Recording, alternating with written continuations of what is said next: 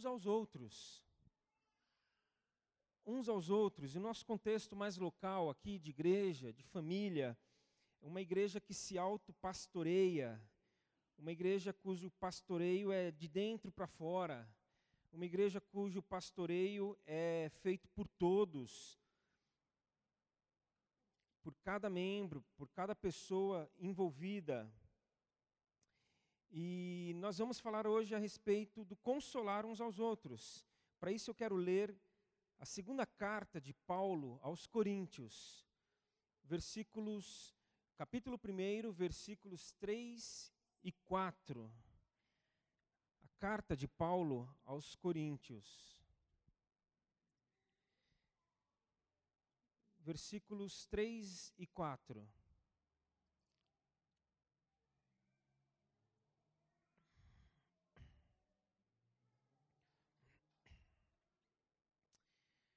Nós lemos aqui: Bendito seja o Deus e Pai do nosso Senhor Jesus Cristo, Pai das misericórdias e Deus de toda consolação, que nos consola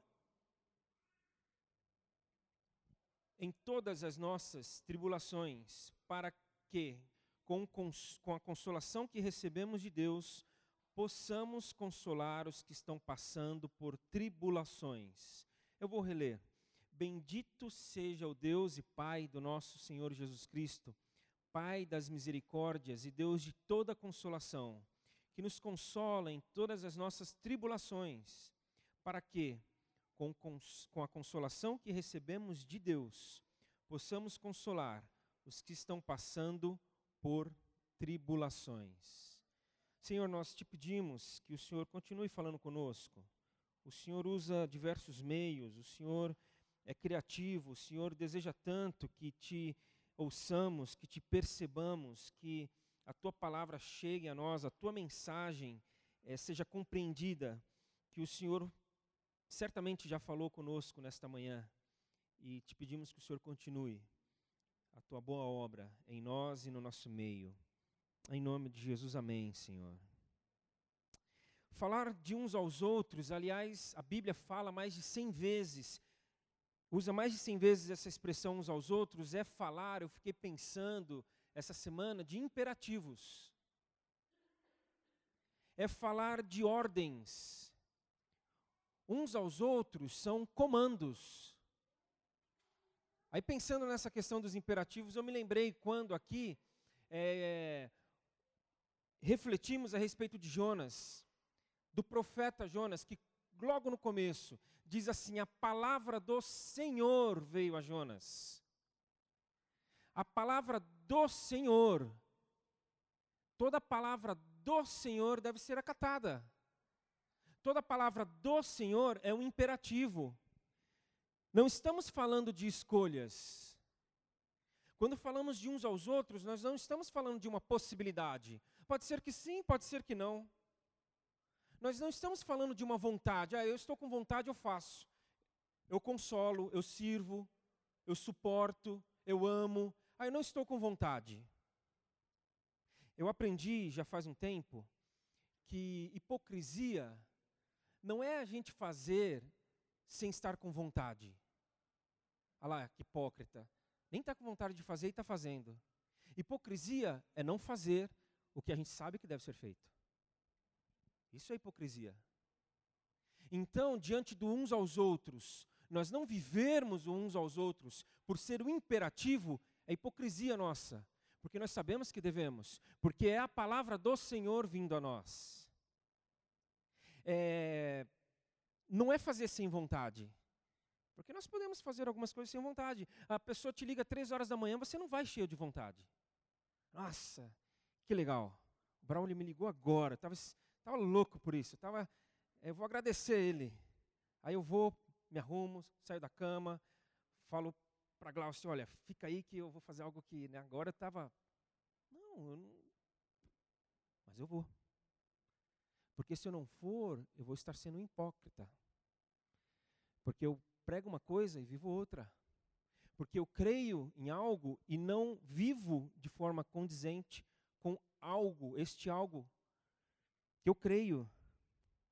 Então não é uma opção, é uma condição, é uma condição, sobretudo, para todo cristão.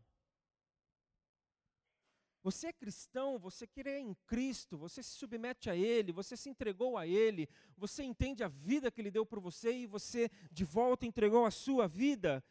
Então o cristão vive uns aos outros. E vive porque só assim a vida é possível. Tudo aquilo que o Senhor fala para que façamos é porque se não fizermos, não vai dar certo. Tudo aquilo que Ele nos orienta para que é, sigamos é porque ao seguirmos, vai funcionar, vai ser possível. Por isso, uns aos outros, está imerso na reciprocidade, na mutualidade. Nós estamos falando de troca. Nós estamos falando de dar e receber. Ou nós estamos falando de receber e aí nós damos também não é unilateral.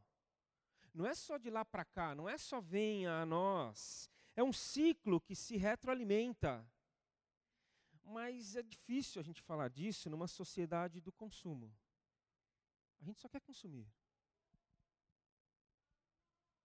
A gente só quer. Isso é diário, isso é cotidiano, isso pega da, da, do, do mais pequeno, do mais novo ao mais experiente. Isso está impregnado em nós. Nós falamos, é, o que, que eu ganho com isso? Qual será o meu benefício?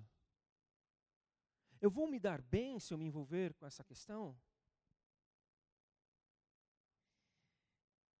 Como toda criança, a Lara sempre gostou muito de brinquedos.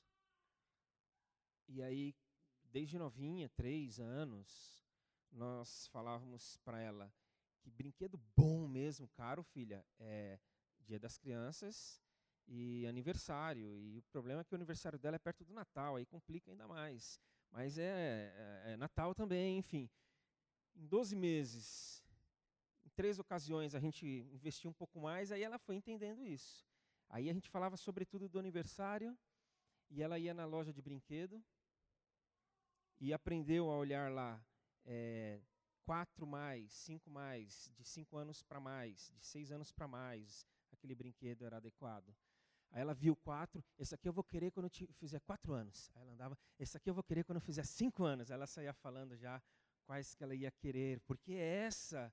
E aí a gente luta, a gente ensina que não é só receber, não é só ter e reter aquilo que nós queremos. Porque o texto fala: assim como foram consolados, consolem. Façam o mesmo.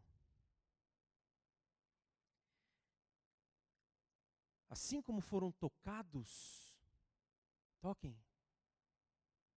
Assim como vocês foram visitados, visitem. E quando nós falamos de consolar uns aos outros, eu penso que nós estamos falando do uns aos outros mais pastoral que existe. Talvez não exista outra expressão uns aos outros, e no caso é consolar uns aos outros, que seja mais pastoral, porque nós estamos falando de presença. De presença e não propriamente, pode até não ser presença física, mas é para que o outro saiba que ele não está sozinho. O latim traz para nós de que consolo, com, estar com solos, o solitário. Estar com o solitário. O solitário nunca está sozinho. O solitário não é solitário. O solitário não fica solitário. Estamos falando de presença, também pastoral, porque todos podem ser envolvidos. Então, não somente a presença, o estar, o se apresentar, o não deixar o outro sozinho, podemos todos nós ser participantes neste processo de não deixar ninguém sozinho. É, talvez, ou, ou certamente, alguns tenham mais condições do que outros. Talvez em determinada situação, é, é, uma pessoa seja mais apropriada do que outra por conta de intimidade com aquele que está precisando do consolo. Simples. Eu aprendi, não é de hoje, faz tempo, de que pastor não tem carta branca para entrar, se envolver e, e, se meter, no bom sentido, se meter e, na vida de todos e qualquer um. Não tem carta branca, eu não tenho. A menos que você me dê. Mas se você não me deu, mas você deve ter dado essa carta branca para outra pessoa, ótimo. Por quê? Por uma questão de intimidade. Por uma questão de vivência. Talvez em determinada situação e circunstância, uma pessoa vá conseguir consolar mais do que a outra. Por quê? Porque aquele passou por aquilo também. Falando com uma uma pessoa que perdeu a sua mãe essa semana, eu disse para ela, eu não consigo imaginar o que é isso. Eu, eu, até mudei, às vezes a gente fala, nossa, eu imagino. Não, eu não imagino. Mas quem perdeu a mãe também sabe. Não imagina também. Sabe. Eu arrisco dizer que, claro, posso ir e consolar, até porque é presença, mas a presença de alguém que viveu aquilo, alguém que passou por aquilo, acredito que vai ser um pouco diferente. De maneira que não precisamos ir longe, não precisamos é, ser um grupo grande para imaginar que aqui nós temos várias vivências. Aquilo que você passou eu não passei, aquilo que eu estou passando você nem imagina em passar. Então, a identificação vai ser diversa. Porque aqui nós lemos a respeito de tribulações. E nós passamos, sim, por tribulações, por aflições, por dificuldades, por carências, por privações, por faltas. E aquilo que falta, está faltando em você, talvez já tenha faltado em mim e para mim. Aí vai haver essa identificação. Ah, mas Marcelo, esse negócio de autopastoreio, de uma igreja que todo mundo consola todo mundo, mas é, o pastor tem que estar aqui. Eu, eu, eu lamento se eu te frustrar agora, mas a minha oração não é mais poderosa. Em hipótese alguma. Se você se entregou a Cristo, se você tem o Espírito Santo habitando em você, se você ouve a voz do Senhor e procura viver, ore. Ore na mesma medida, ore igual a qualquer um outro aqui. Que Deus vai ouvir. Deus que está presente vai consolar. Ah, mas a igreja não, não me deu atenção. Ah, mas ninguém percebeu a minha ausência. Se uma pessoa foi, a igreja deu atenção. A igreja percebeu a sua ausência. Não espere que todos. Porque não cabe, não é da relação humana. Não é assim que acontece.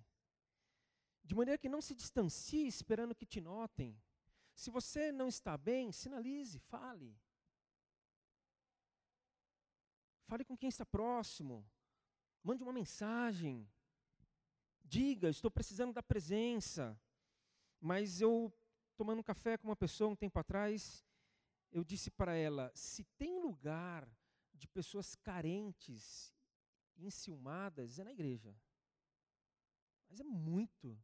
É um fenômeno. Se você fizer algum curso aí ligado à área de humanas, eu te incentivo, faça aí um trabalho de conclusão de curso a respeito dessa questão, mas é, é muito.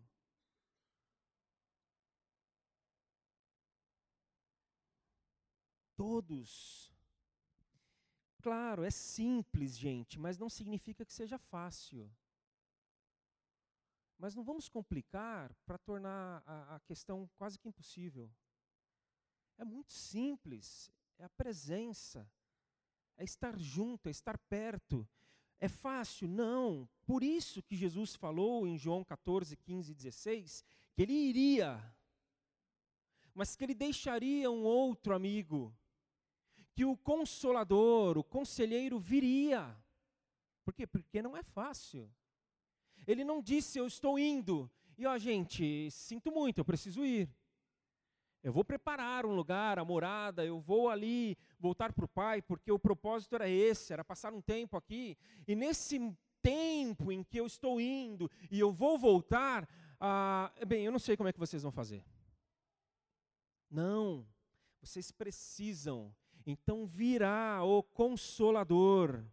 E aí eu gosto muito de Henry Nouwen, quando Henry Nouwen fala da intimidade que Deus quis e quer conosco, fica explicitada quando no Antigo Testamento era Deus por nós. Deus ia à frente da batalha. Deus guerreava, Deus falava: se eu não for, vocês não vão. Se eu não estiver no comando, desistam. Então esperem. Era Ele por nós. Aí vem Jesus. E aí muda, aprofunda é Deus entre nós, Deus conosco, Emanuel. Então era por, era na frente. Agora é entre.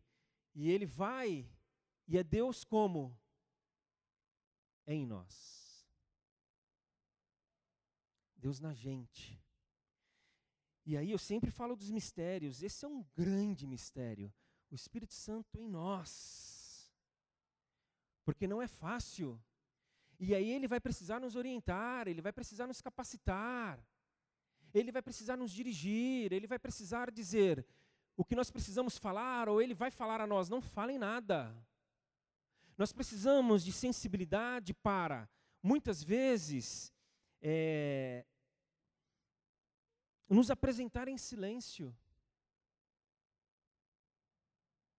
Mas muitas vezes, talvez nós consolamos muito mais silenciosamente do que falando. No contexto, então, de perda, isso ganha uma proporção inimaginável. Eu fui num enterro de um, uma criança, de um bebê, e após o sepultamento do corpo do bebê, os pais, evidentemente, chorando. Aí uma pessoa à minha frente, antes de abraçar o pai e se despedir ali do, dele no cemitério, a pessoa falou: Seja forte, seja forte, não chore. É isso que o seu filho gostaria que você fizesse nesse momento. Força, pare de chorar. Aí era eu logo em seguida que ia abraçá-lo. E ele me abraçou e falou: Eu não quero ser forte eu falei: você não vai conseguir ser forte. Então, muitas vezes, o silêncio dá um abraço.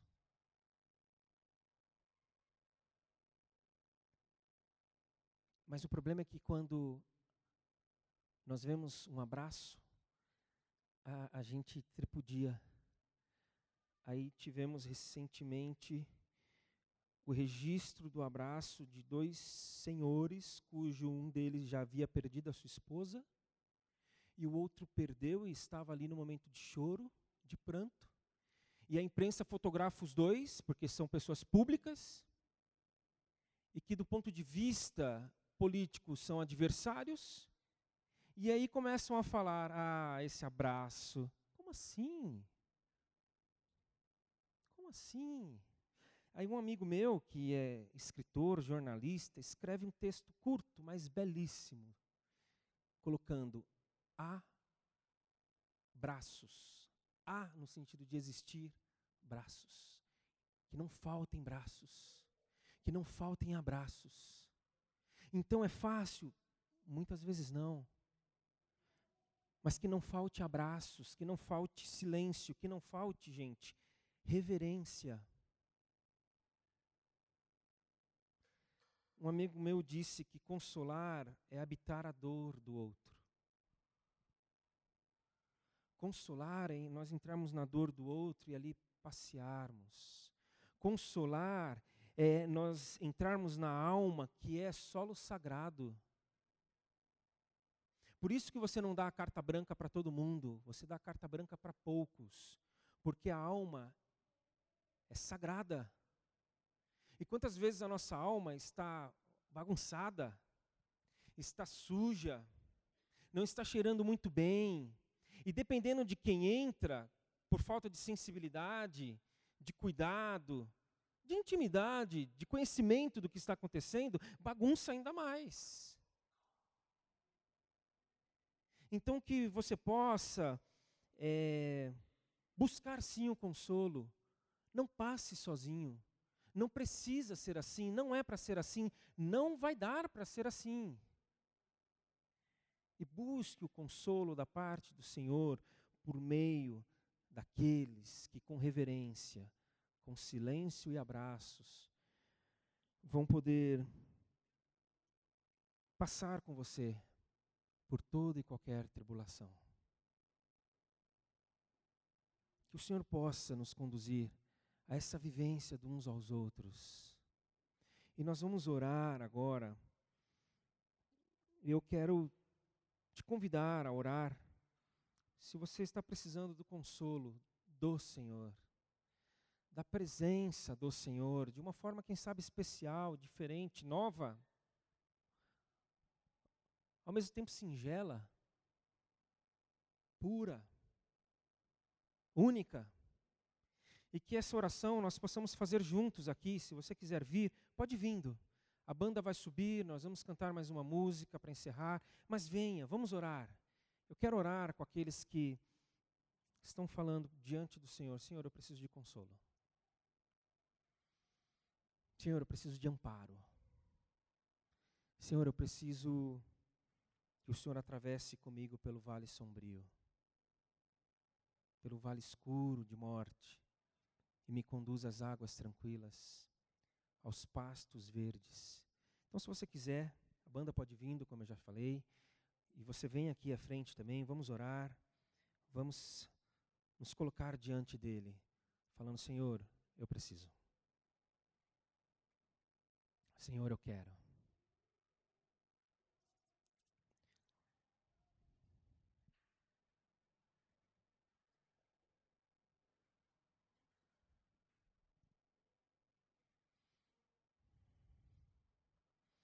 Se você se sentir à vontade, estamos falando de uns aos outros. Abraçar, colocar a mão no ombro, se aproximar de quem está próximo aí. Faça isso. Vamos nos unir em oração nesse momento.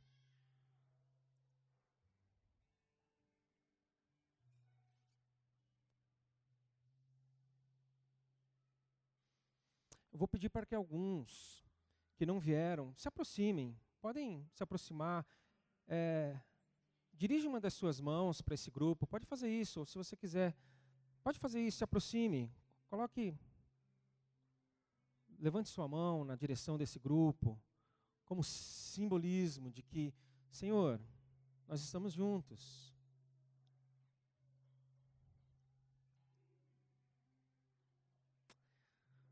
Pai, muito obrigado porque nós não precisamos, até porque não conseguiríamos passar por nada nesta vida sozinhos. Nós não temos essa capacidade, portanto, não queremos ter essa pretensão. Não queremos nos enganar. E é fato que já tentamos algumas vezes. E não deu certo. Parece que a dor só aumentou, o sofrimento se agigantou, e aí sim parecia que era o fim. Mas o Senhor não nos deixou. Porque o Senhor prometeu a tua presença para todo sempre. Portanto, a primeira coisa que nós queremos fazer aqui é te agradecer. Porque o Senhor conosco está. E que nós queremos ter essa sensibilidade, Senhor, essa percepção nós queremos experimentar, nós queremos que seja algo real, nós queremos que seja algo quase que palpável, mensurável, material. E pode ser. E pode ser porque é, o Senhor se aproxima de nós por meio de pessoas. O Senhor toca em nós por meio de mãos humanas. O Senhor enxuga as nossas lágrimas quando alguém estende o braço e fala: chore no meu ombro. Então, Senhor, que essa realidade da vivência, desse imperativo do uns aos outros, do consolar, seja algo real entre nós, Senhor. Seja algo que penetre o mais profundo do nosso ser e se torne tão intrínseco que é, é, é talvez a gente fale menos do que precise falar, porque já vai estar tão evidente e vai ser uma vivência tão comum entre nós, para que falemos de outras coisas necessárias. Então, muito obrigado, Senhor. E nos abençoa. Em nome do teu filho, Jesus, que não nos deixou sozinhos, mas que enviou o Espírito Santo do Senhor para que conosco estivesse. E obrigado, e que ele fique muito à vontade em nós e no nosso meio. Em nome de Jesus, amém, Senhor. Amém.